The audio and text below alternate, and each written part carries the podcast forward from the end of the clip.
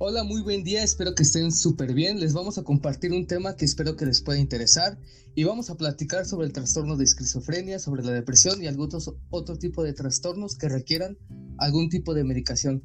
Y para saber un poquito más de este tema nos acompaña Jocelyn Hernández, licenciada en bioquímica diagnóstica, y mi compañera Itzel Cruz, licenciada en psicología, donde les compartiremos diferentes opiniones, tanto el enfoque físico y todos los cambios que hay así como también el tratamiento, de qué tanto es eficaz en este tipo de trastornos y cómo ha mejorado en este, en este tipo de diferentes fármacos que se utilizan en el ámbito. Y bueno, comenzamos contigo, Itzel. ¿Cómo estás? ¿Qué tal te va?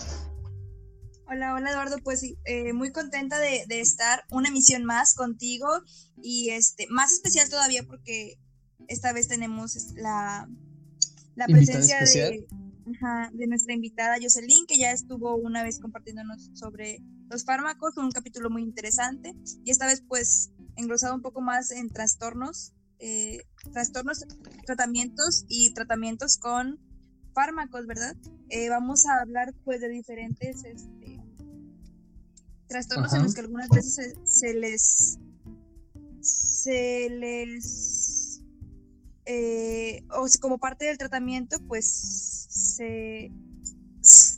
Algunos fármacos, ahí lo cortas, algunos fármacos este, son parte de este tratamiento. Empezamos con uno que a mí me parece muy, muy interesante, más, más que nada por, por la edad en la que se les comienza a dar a los, a los niños fármacos, que es el trastorno por déficit de atención e hiperactividad, que como sabemos es, se, se tiende a diagnosticar en, en niños, en infantes, y este es el trastorno es un patrón persistente de inatención que viene acompañado muchas veces de hiperactividad. En, esta, en estos casos, los niños, o, niños o adolescentes eh, tienden a presentar los síntomas como fallas en la, en la, en la atención, este, no escuchan, les, les cuesta mucho seguir instrucciones, eh, terminar tareas para ellos es algo completamente este, complicado, comienzan con toda la energía del mundo y con toda este el deseo de realizar actividades que muy les cuesta mucho trabajo y la mayor parte del tiempo las tienden a abandonar, eh, tienden a, perder las cosas, tienden a, a, no, a, no, a no seguir instrucciones, ¿verdad? Y usualmente eh, en las escuelas es cuando se canaliza a esos niños, eh, pues a evaluaciones psicológicas que muchas veces eh, la, evaluación pues dictamina que es el trastorno por déficit de atención con hiperactividad y qué es lo que qué es lo que conlleva el tratamiento pues que se les se les den fármacos a los niños verdad tienen que hacer eh, la, medida de controlar eh, la actividad de los niños. A mí me llama mucho la atención esto por porque puede tener algunos, este, ¿cómo lo llamas? Este, algunos ventajas o desventajas o cuáles serían, este, las, ¿cómo, cómo llamarlo? Eh, pues sí, la, la,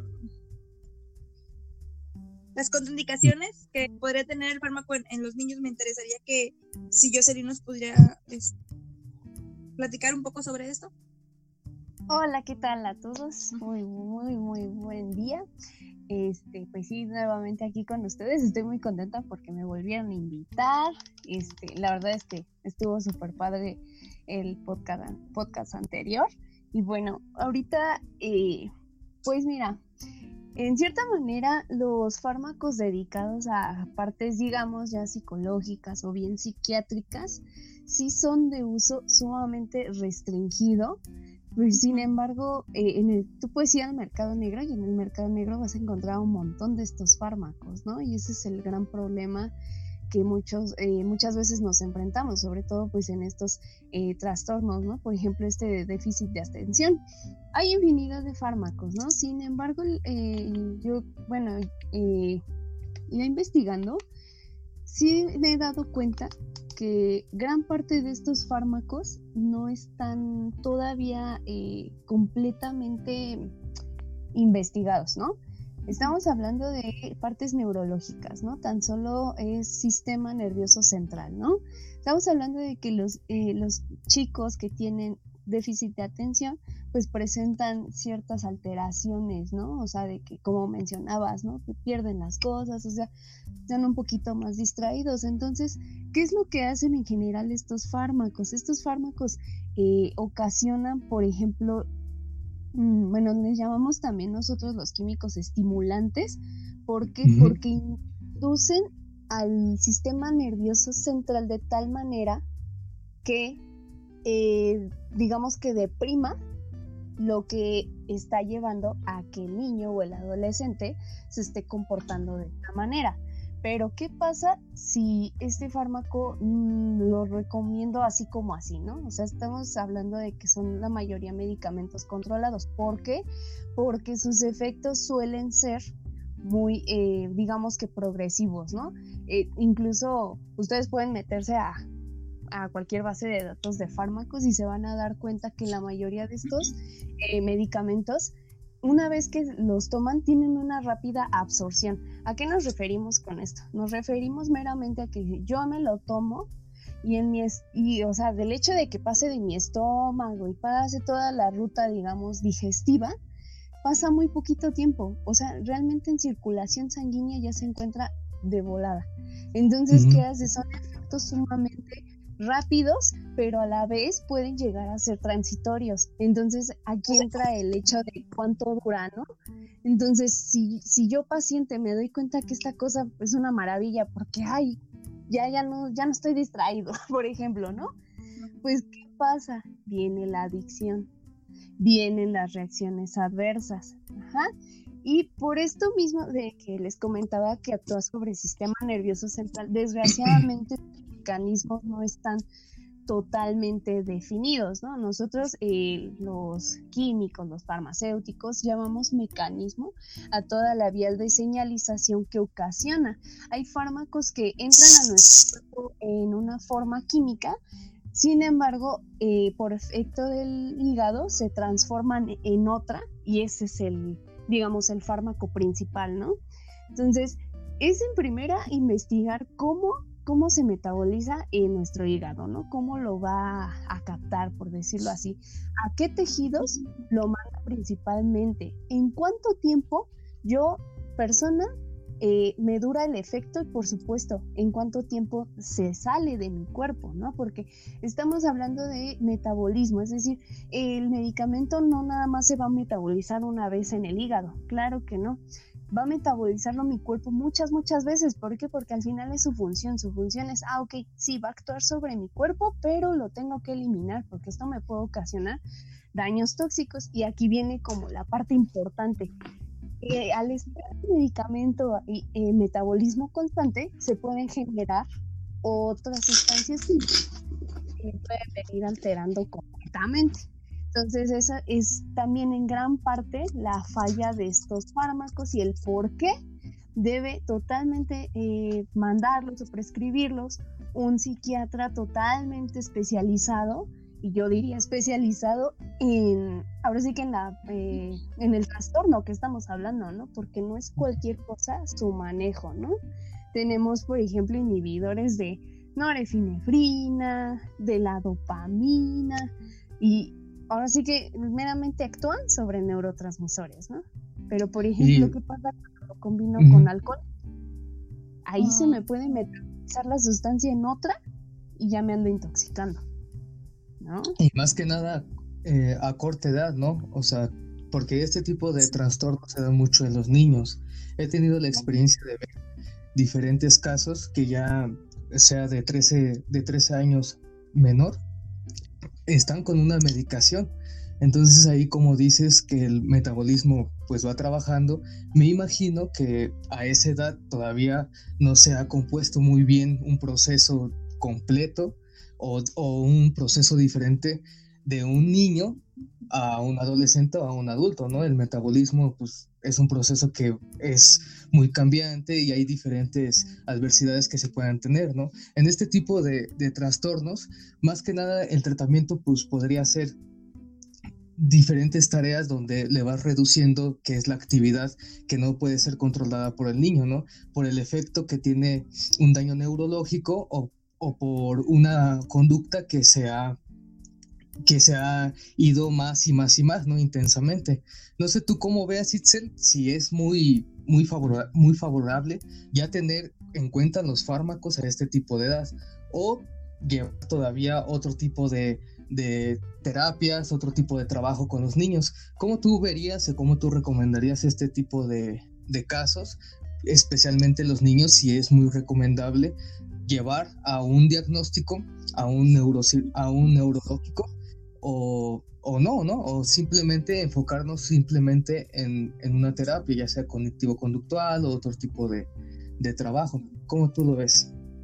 Pues eh, como, lo, como lo decía Jocelyn, yo pienso que es, o sea, ya para que al niño o al joven se le, se le prescriba este tipo de, medicamentos, ya tiene que ser pues la última opción y por una persona completamente, este, completamente especial, o sea, que ya sepa de este tema, que, que ya haya hecho los debidos análisis y todo, y que diga eh, la persona que pues es lo, lo, más óptimo, ¿no? Pero pues ya para eso ya esperemos, esperamos, ¿verdad? Que ya el niño ya haya pasado por diferentes evaluaciones, este, ya sea como, pues pongámoslo como, la última opción, ¿verdad?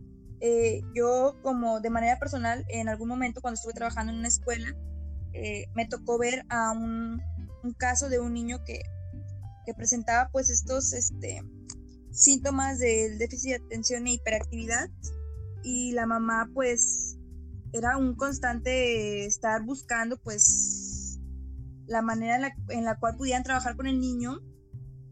Y ya cuando cuando llegó a la opción de, de que se le prescribieran a los niños estos fármacos pues la mamá fue a hablar a la escuela llena de angustia y llena de miedo por, por los efectos secundarios que pudieran tener los fármacos en el niño, ¿verdad? Como, como toda madre, pues yo supongo que, que le preocupó, ¿no? Entonces, este, pues si ya es la última opción que tiene, pues, pues adelante, ¿verdad? Yo sé que tiende a haber algunos efectos secundarios, tal vez más, pues, porque son muy jóvenes cuando empiezan ellos a, a, a consumir los fármacos. También hay que ver que realmente los papás, porque pues algunos lo toman como un método de escape, ¿no? Cuando tienden, a tener un niño que es este, muy activo, que no les sigue eh, los métodos en, en casa, en la escuela, no presentan unas buenas conductas.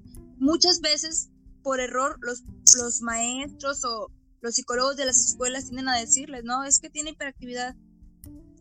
Y como lo mencionó Jocelyn, tal vez puedan en algún mercado pues clandestino conseguir o algo pues algún fármaco para tener a los niños de cierta manera dopados, ¿no? Para que sean funcionales en casa o funcionales en la escuela, pero pues no es, claro que no es lo más, este, lo más adecuado, ¿verdad? Y más si no sabes tú que es una persona completamente capacitada la que está, es la que está indicando que es lo mejor para, para el niño o para el adolescente, ¿verdad? Entonces, pues primero optaríamos por lo demás, ¿verdad? Por por cualquier otra cualquier otro método, cualquier otra eh, terapia y ya ver si el niño no funciona en algo ocupacional, si no puede canalizar toda la energía, pues pues ver, ¿no? Por, por, esos, por esos medios. Eh, también hablamos de otros trastornos que pueden llegar a, a necesitar que se prescriban fármacos. ¿Podríamos hablar sobre la ansiedad generalizada? Sí, sí, que también tiene muchos efectos y muchos síntomas que necesitan en algunas ocasiones más severos, pues este tipo de, medicación, ¿no? Sí, de igual manera como hablábamos con el déficit de atención e hiperactividad, trastorno de ansiedad generalizada también eh, tiene algunos tratamientos buscan la manera de canalizar toda esa energía en, en, en otras actividades. Que tienen a hacer cosas parecer pues no muy trascendentales en la vida de la persona como me ha tocado ver o me ha tocado eh, de un, algunas personas que los ponen a, pintar, a dibujar, a, crear, a, armar rompecabezas incluso, para ir este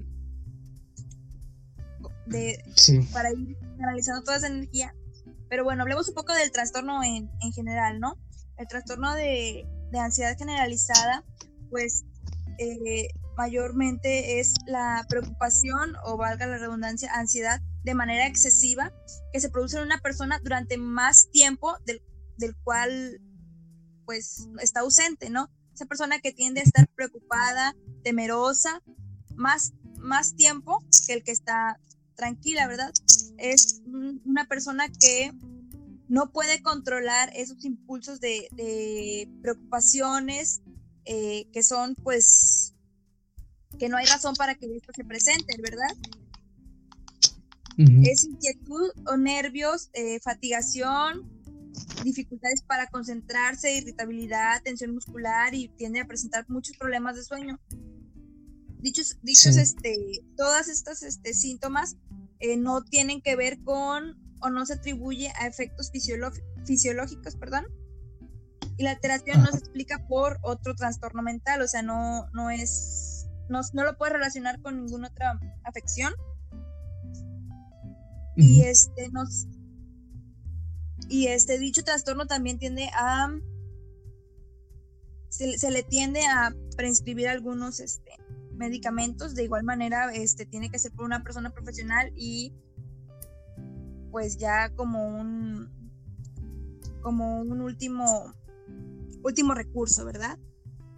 Sí, y estos fármacos en general, ya sea para diferente tipo de trastornos que deba reducir como un efecto sedante y relajante, se, se encuentra en el grupo de benzodiazepinas, que uno de los primeros y de los más efectuados son el bromazepam, que también viene sus diferentes sus diferentes fármacos en este, en este tipo de, fármacos.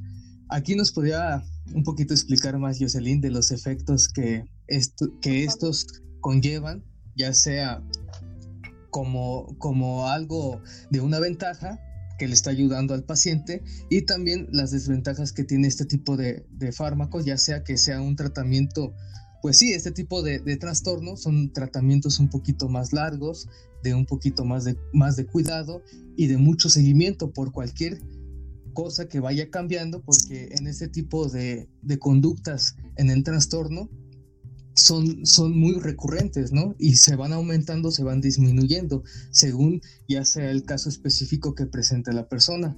Entonces aquí, Jocelyn, ¿Qué, nos podrías decir de estos efectos? Si son unos efectos muy severos a largo plazo o que se podría todavía, digamos, tener ese control, porque son, digamos, que nada más son como sedantes, son como relajantes, que van ayudándote a controlar esa, esa ansiedad que luego no controlamos tanto mentalmente, sino ya es algo muy biológico, muy físico.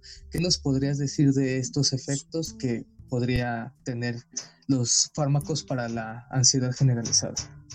Sí, bueno, pues todos estos eh, también entran en el grupo de los llamados ansiolíticos, ¿no? Eh, hablando farmacológicamente, eh, son, son fármacos, como bien lo dijiste, Eduardo, son derivados de la benzodiazepina. Eh, todos estos fármacos tienen una función bien específica, o sea, la mayoría son iguales. ¿En qué se diferencian cada fármaco? Bien, se diferencian en que, en que eh, la tecnología farmacéutica ha avanzado muchísimo en todos estos años y entonces han buscado que el fármaco se eh, vaya meramente a, afectar o bien a mejorar la ahora sí que la causa para lo que fue creado, ¿no? y no vaya a afectar otras cosas. ¿Por qué? Porque desgraciadamente la medicina alópata eh, pues siempre conlleva eso, ¿no? O sea, me va a curar una cosa, pero puede que me afecte otra. Entonces, eh, son fármacos que ayudan o bien eh, lo que hacen es exacerbar una función totalmente normal en nuestro organismo, que es la función de un receptor que nosotros llamamos GABA. El receptor GABA es una proteína eh, nosotros la llamamos pentamérica, o sea, de cinco proteínas, ajá. Es como una puerta que se encuentra en nuestras células, sobre todo las células que hacen sinapsis en el caso del sistema nervioso central. Entonces, por ejemplo, si yo al, receptor GABA le, le, ayudo a que su, ahora sí que su fuerza o su efecto sea mayor, lo que voy a tener como resultado es un cambio eh, conformacional en esta proteína y por lo tanto voy a inhibir con mayor potencia la función del sistema nervioso central. Como bien decía Itzel, o sea, son fármacos ya destinados a qué? Pues ahora sí que tratar de inhibir a los pacientes o si no, incluso volteársela, ¿no? Hacerlos como que se activen, ¿no? Entonces, eh, en general estos medicamentos tienen una farmacodinamia muy, igual similar, por lo mismo de que su estructura química pues es casi casi igual, ¿no? O sea, nada más cambia a lo mejor el acomodo de un carbono, de un hidrógeno y demás, ¿no? Pero se distinguen en su mayoría porque tienen acción prolongada. ¿A qué nos referimos con esto? Que si yo me lo tomo, el efecto es totalmente duradero y así como rápido. Ajá llegan a tener propiedades sedantes, hipnóticas, ansiolíticas, así como relajantes del músculo esquelético, ¿no? Y como bien sabemos, los pacientes que eh, tienen ansiedad, eh, por lo regular ya empiezan a tener síntomas que no correlacionan con a lo mejor una fisiopatología, ¿no? Estamos hablando de, eh, por ejemplo, se le sube la presión arterial al paciente, ¿no? Entonces luego, luego de inmediato piensas, ay, bueno, hay que ver eh, que en la sangre no tenga colesterol elevado, ¿no? Porque es una de las principales causas. Cuando tú le haces el análisis clínico te das cuenta que no, que el colesterol está súper bien, está en menos de los 200 puntos, ¿no? Que es el, el parámetro que nosotros, al menos aquí en México, se maneja. Entonces, ya dices, bueno, entonces, ¿qué está ocasionando pues esa hipertensión, ¿no? Y hasta incluso las la llaman luego hipertensiones reactivas, ¿no? Porque no tiene, el paciente no tiene ningún síntoma o signo eh, a nivel orgánico que esté sugiriendo la hipertensión y sin embargo, ya hablando pues con el paciente, dejando lo que libere las emociones, pues nos damos cuenta, ¿no? Que ya es algo eh, pues mental, por decirlo así, ¿no? Entonces, pero que también he visto, he visto que muchos médicos erróneamente recetan estos tipos de ansiolíticos para pacientes con depresión. Y ahí es cuando dices, a ver, a ver, ¿por qué le estás dando un ansiolítico a este paciente si ya de por sí está deprimido? Si ya de por sí la depresión sabemos que pues es un trastorno en donde pues ellos, o sea, la, las cosas que comúnmente le hacían feliz, ya ni eso le hace feliz, ¿no? O sea, en términos generales. Bueno, yo desde mi aspecto eh, químico yo lo veo así, ¿no? Entonces, ¿por qué hacen eso? ¿No? El famoso clonazepam, ¿no? Se lo recetan a casi cualquiera. Incluso hasta hacen memes. En las redes sociales he visto un montón. Ay, para irme a dormir bien rico o cosas así. Y les ponen el clonazepam a ver, espérame, pues sí, sí te va a relajar, pero si eres una persona que ya está cursando con depresión, pues imagínate qué te va a pasar, ¿no? O sea, ya eh, ya que, que aliviar al paciente voy a exacerbar su respuesta, pero a la depresión. Entonces, es muy, muy, muy importante el uso de estos fármacos y como bien lo han dicho, creo que el fármaco, bien la medicina alopática debe ser lo último o nuestro último recurso. ¿Por qué? Porque al final las sustancias químicas pues no, no son totalmente buenas, ¿no? O sea, al final sí pueden ir afectando eh, pues a otros órganos, ¿no? Porque al final pues células tenemos en todo nuestro cuerpo y receptores tenemos infinidad de ellos. Entonces el medicamento no solamente va a ir a ese lugar, va a ir a otros lugares que igual y ni siquiera están reportados científicamente hablando, ¿no?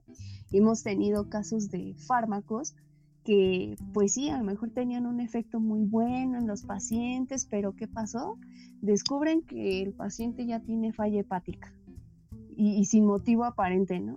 Ah", y, ya cuando investigan, ¿qué fármacos estaba tomando? No, pues, no sé, el inhibidor de GABA, ¿no? O, o cosas así, ya se quedan, ah, pues investigan, hacen pruebas ya de laboratorio, por ejemplo, hacen ensayos con ratas, ratones, y al hacer este, pues sí, al, al abrir a los ratoncitos nos damos cuenta de que hay eh, hipertrofias, es decir, que hay crecimientos muy exagerados del hígado. ¿Por qué? Porque hay inflamaciones, puede haber cirrosis, o sea, puede haber infinidad de cosas que no nos damos cuenta porque simplemente nos concentramos en ver que cure una sola cosa, ¿no? Entonces yo creo que lo principal eh, en estos aspectos es buscar que el paciente eh, salga adelante con, eh, no sé, terapias conductuales, con la parte cognitiva, y así de plano ya vemos, no hay respuesta, bueno, pues vámonos a los fármacos, ¿no?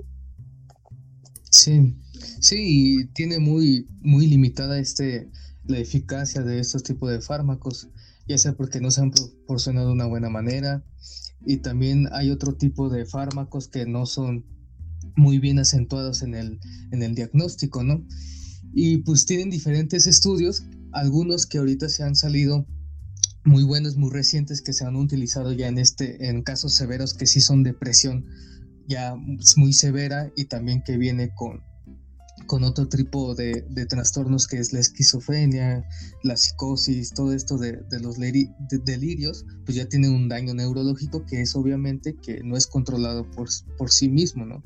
No puede ser tan controlado por ya sea un tratamiento de una terapia, entonces ahí es recurrente que, que sí se tenga en cuenta los tipos de fármacos y hay varios estudios que luego hacen, ya, ya, no, ya no por tanto por, por meter fármacos, sino que utilizan otras opciones porque luego hay varios daños que ya se, se han ido que se han ido estudiados que llegan incluso hasta la muerte o que incluso llegan a un dolor agudo y a un dolor crónico que ya la persona ya no la aguanta. Entonces, imaginémonos tener un trastorno, ya sea de ansiedad generalizada, que no es cualquier trastorno, como también la depresión y la esquizofrenia, son estos tipos de estos tres tipos de trastornos son los que más se efectúan y los que más es más trabajo para nosotros que es del sector de la salud. Ya utilizan este tipo que llamamos el efecto placebo para, según digamos, contrarrestar este tipo de fármacos y no recurrir tanto a ellos, sino ya de una manera proporcionada porque ya ayudan un poquito más a que piense la persona que se está medicando, ¿no? Porque nos podemos encontrar cualquier situación de un paciente que, que a fuerzas necesita los fármacos. Es como, como los memes, estamos hablando de una broma, ¿no? Pero dentro de esa broma, inconscientemente está como que, pues necesito algo para dormir, necesito algo para relajarme, entonces, ya sí, cuando llegue a ese tipo de problemáticas, ya cuando sí tiene todos los síntomas y todo, toda la lista de, este tipo de trastornos, sí, ¿no? Ya está pensando la persona que se quiere medicar y se va a ser codependiente, ¿no? De este tipo de, fármacos que no son cualquier cosa y no se tienen que recetar nada más así porque sí y hay que darle un, buen seguimiento. ¿Tú qué, ¿Tú qué opinas Itzel sobre este tipo de, tratamientos, ya que son muy, muy notorios este tipo de daños y este tipo de conductas que son los delirios, que ya no, lo, ya no como le había dicho, ya no es controlable por la persona. ¿Cómo, cómo ves esto a futuro? Si, si puede haber un avance terapéutico para ya no depender de los, de los fármacos o puede ser contradictorio de que haya un avance en los fármacos y ya se lleve de la mano con una terapia. ¿Cómo tú ves este avance? ¿Cómo tú ves todo en general la calidad de vida de los pacientes a largo plazo con, un, con una terapia o con, o con, de la mano con una medicación? Pues es, es complicado por, por todo lo que ya nos, nos platicó Jocelyn, ¿verdad? De lo contradictorio que puede ser un fármaco. Eh, justamente hablaba de, del, del, trastorno depresivo, que era justamente el tema que yo, el trastorno que quería tocar a continuación. Y de igual manera, pensaste igual que yo, eh, el, el, utilizar un placebo, ¿hasta cuándo nos podría este, funcionar, verdad?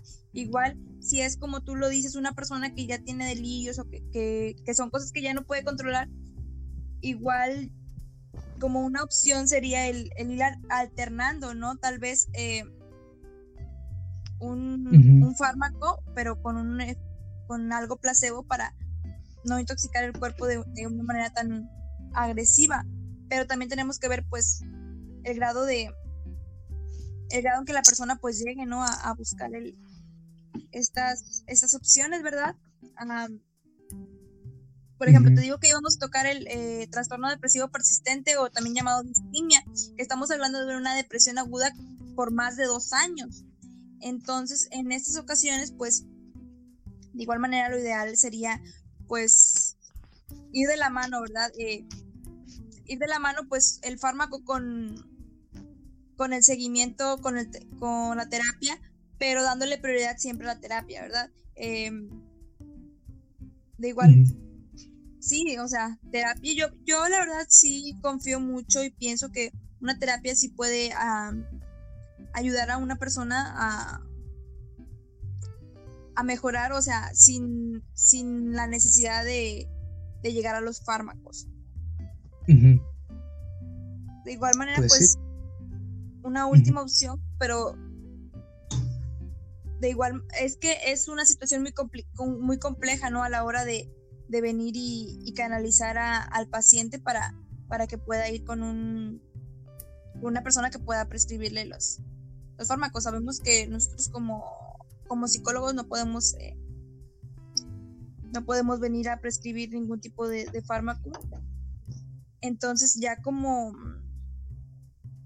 a la hora de venir a, canalizar al paciente, pues de igual manera no perder eh, la importancia de, de, la terapia, ¿verdad? La terapia para, para cualquier persona.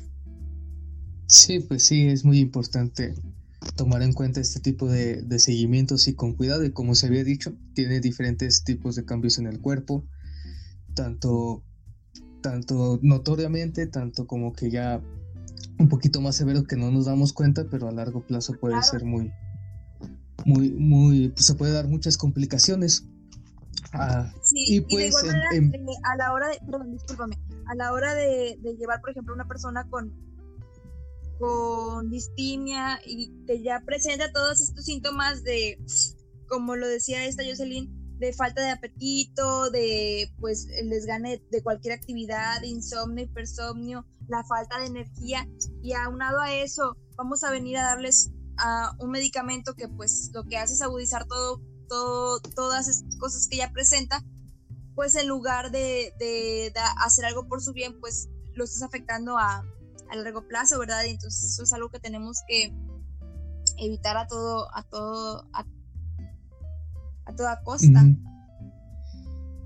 Sí, se ha evidenciado que estos efectos colaterales que ya se han mencionado tienen un riesgo potencial de salud para este tipo de, personas que están enfermas a largo plazo y por otro lado también la disminución de la adherencia del tratamiento. Entonces todo el trabajo que se ha hecho se puede caer en una profunda recaída. Entonces aquí lo que hablamos es en vez de dar un paso adelante, porque es muy importante en este tipo de, de problemas dar pasos adelante poco a poco, pues damos dos atrás, ¿no? Entonces, pues no tiene ningún beneficio. Y bueno, aquí terminamos un poquito de compartir muy temas muy importantes que puede ser que no muchos no tomen en cuenta, pero al momento de que tengan esta, estos problemas presentes o algún familiar o demás, tienen, toman en cuenta todo esto que se va haciendo, que no es un proceso fácil y que no nada más es porque ya estoy acostumbrado a tomar pastillas así como la gripa, como cualquier otra enfermedad. Aquí ya se va haciendo algo también en lo mental, se va desgastando más y más y si no ingerimos bien los fármacos necesarios y en el tiempo oportuno puede ser algo muy grave y pues no, no tiene beneficio, para, para una calidad de vida. Bueno, nos despedimos. Me despido de, de Jocelyn. Espero que te hayas aquí divertido un poco explicándonos siempre y que sirva tus comentarios para las personas que pues, no, sabemos de todo este, de estos daños físicos y también mental, que nos ayudas mucho en contribuir toda esta parte para incluir cuerpo y físico y mente. Entonces es muy, muy importante que estés aquí. Sí, muchísimas gracias por la oportunidad, chicos. Eh, pues ya como conclusión general, yo la verdad soy muy de apoyar el hecho de no se automediquen, o sea, la, los fármacos de verdad son cosas sumamente complejas, entonces eh, hasta a menos de que un, un buen médico no les prescriba, ustedes no utilicen fármacos, de verdad que yo sé que, que, tú vas a la tiendita de la esquina y ya te venden el antigripal, ¿no? Y hasta te dice cuánto te debes tomar y todo, pero en este caso de los fármacos eh, dedicados a ansiolíticos y demás, no es lo mismo, ¿no? Estamos hablando que hay incluso reportes de, de la FDA y demás que, que nos mencionan, ¿no? Que, que sí, o sea, sí, sí, a lo mejor me me sentí muy bien y me sentía súper eufórico, ¿no? Me, está ayudando. Pues sí, pero ya después mi hígado ya está mal. Entonces, yo creo que hay que tomar muchísima conciencia de, de que, como bien mencionaba, no es cualquier cosa, es poco a poco, hay que tener paciencia y este, y pues siempre, siempre, nunca se automediquen. Muy bien. Ahí está el consejo para que lo escuchen. Y bueno, Itzel, gracias por acompañarme una vez más. Es muy importante también tu presencia, que nos ayudes a, llenarnos de ideas, de buenos consejos y buenas recomendaciones. Muchas gracias, Eduardo. Igual, este, para mí disfruto mucho estar aquí en este, en este espacio y, y igual muchas gracias a Jocelyn también cuando, bueno, es la segunda vez que la tenemos de invitada, pero eh, disfruto mucho que ella pueda estar aquí de igual manera compartiéndonos un poco de su sabiduría y esperamos, si no sea la segunda y la última vez, esperamos que más adelante pueda volver a estar de invitada con nosotros. Claro que sí, muchas gracias. Bueno, muchas gracias, nos despedimos y síguenos en Spotify, en Anchor, eh, más opiniones, estamos también en YouTube y en la página de Facebook. Gracias, nos vemos.